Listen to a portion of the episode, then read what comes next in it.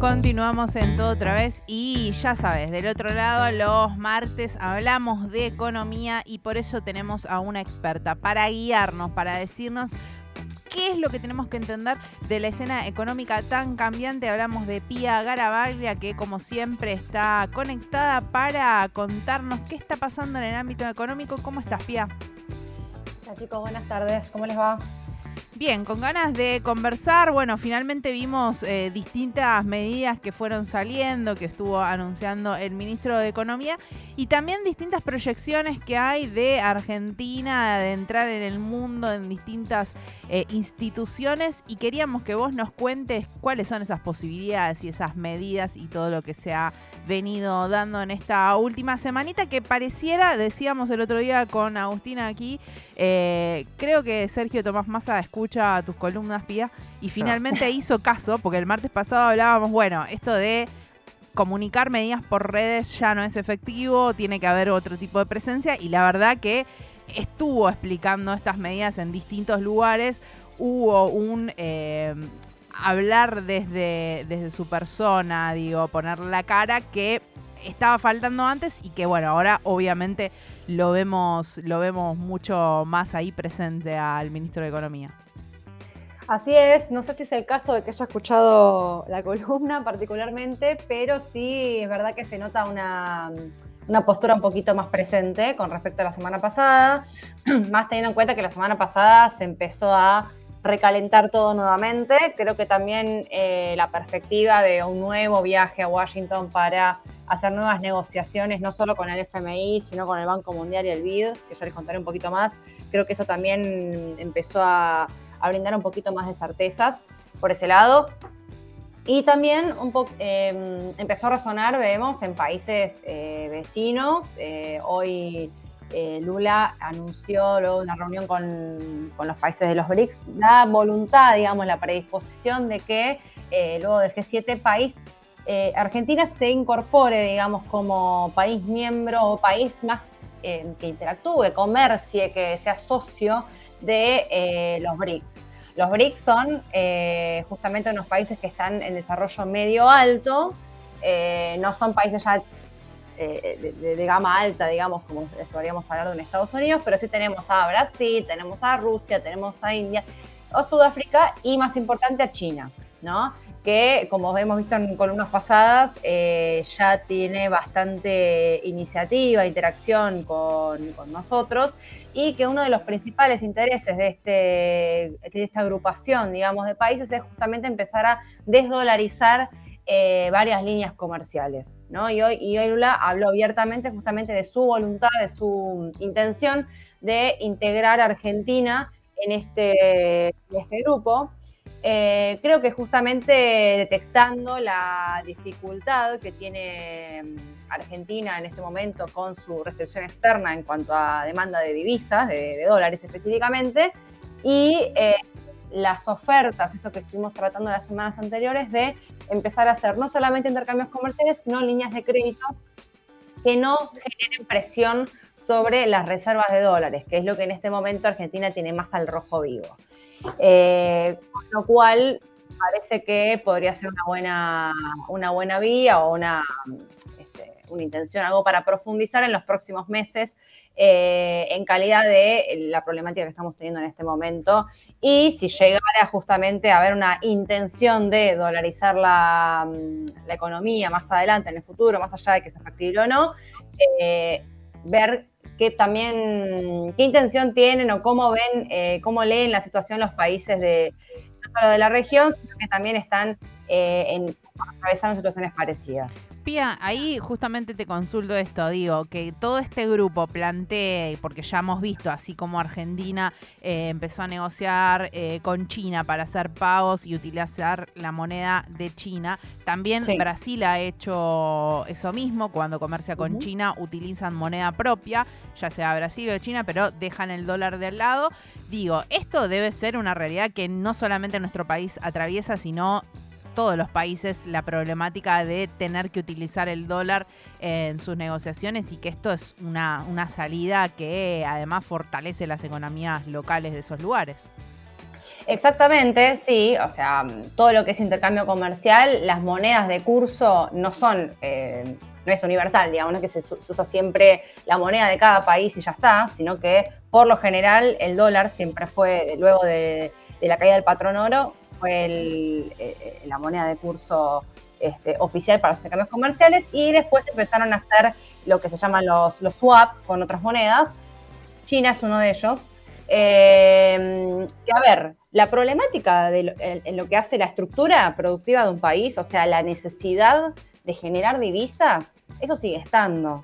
No es que por intercambiar en yuanes en vez de en, dólares nosotros tendríamos la vida solucionada, sino que siempre va a depender de la capacidad productiva ¿no? de esos países, de la finalidad de esos préstamos que se puedan hacer y obviamente de qué tan competitivos son esos intercambios comerciales, porque si son intercambios comerciales que se van a hacer con países que fabrican lo mismo o que hacen bienes de mayor valor agregado y nosotros nos quedamos en bienes más bien orientados a la materia prima, quizás eventualmente podemos llegar a tener el mismo problema. Y también no subestimar, digamos, la intención sobre todo de China de competir con Estados Unidos a nivel geopolítico, ¿no? que no sabemos también eh, qué tan fuerte puede llegar a pisar y qué tan diferentes puede llegar a ser recomendaciones de política eventualmente, ¿no? en el caso que terminemos este, contrayendo un préstamo o algo parecido. Con lo cual, siempre hay que priorizar eso.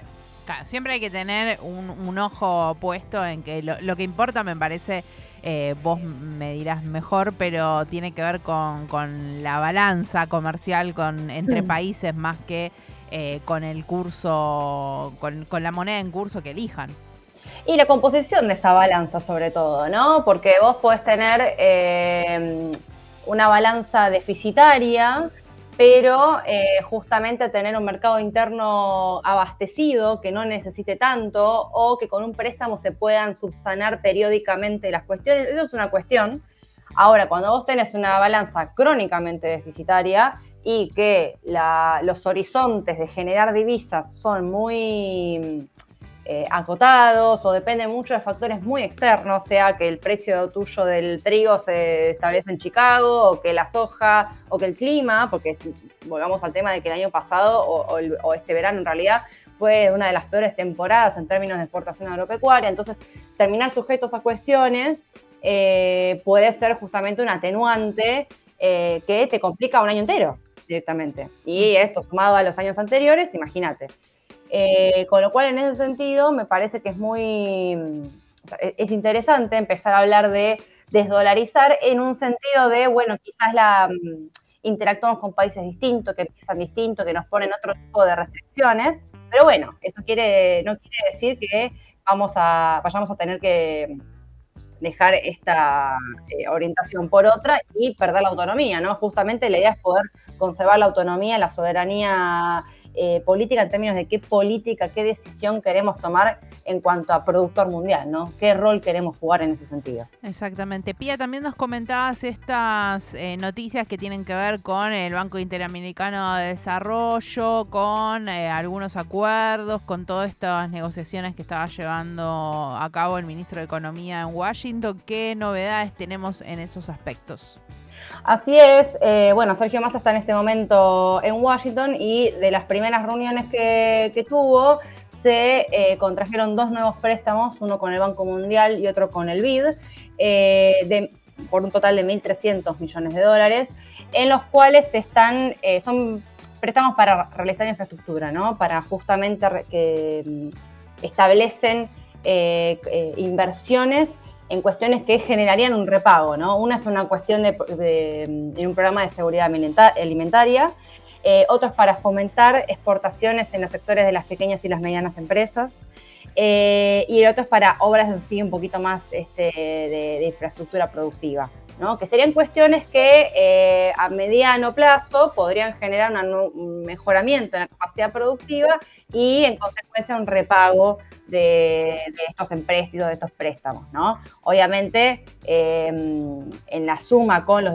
demás desembolsos, si esto llega bien orientado y estos desembolsos no son utilizados para controlar eh, la, necesidad de devaluación, no solamente impuesta por el FMI, sino justamente por la alta demanda de dólares que hay en este momento, se podría pensar en algo distinto. Hoy por hoy, igual, la prioridad es, en corto plazo, es que esta devaluación no pegue en precios o pegue en precios lo menos posible. Ya el ministro anunció que se descarta que agosto em, ya, va a ser un mes de inflación alta.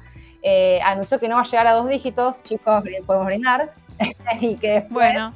Em, los próximos meses, la idea es estabilizarlo mediante los acuerdos de precios que realizó con diversos sectores, no solamente de alimentos, sino de medicamentos y demás tarifas de servicios, de acá a noviembre, justamente para que se pueda controlar el nivel de precios, el poder adquisitivo, que seguramente venga acompañado de otras medidas para compensar a los jubilados, a demás, demás sectores que estén subsidiados, eh, de acá a noviembre. Obviamente, de vuelta, esto es lo, el, sostener la situación de acá a, noviembre. Se nota quizás una postura un poquito más sólida, una intención, si se quiere, para llegar a, este, a un eventual balotage, si se quiere.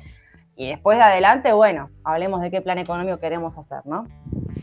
Totalmente, Pía, muchas gracias como siempre por traernos todas estas, eh, todas estas actualizaciones. Y me imagino que el martes que viene ya hablaremos de otro set de medidas porque, bueno, han empezado una carrera de lanzar varias medidas económicas para intentar contener toda esta situación, así que veremos, iremos analizando eh, en el corto plazo y también permitirnos pensar en el largo plazo que implica todo esto, porque, bueno, nuestro país se maneja mucho con cortaplazos en la, economía y es lo que, lo que tenemos que empezar a ver es un poquito en el más allá, en, en, un largo plazo, cómo pueden ir cambiando las cosas, así que seguramente el martes que viene lo estaremos, estaremos hablando algo de esto.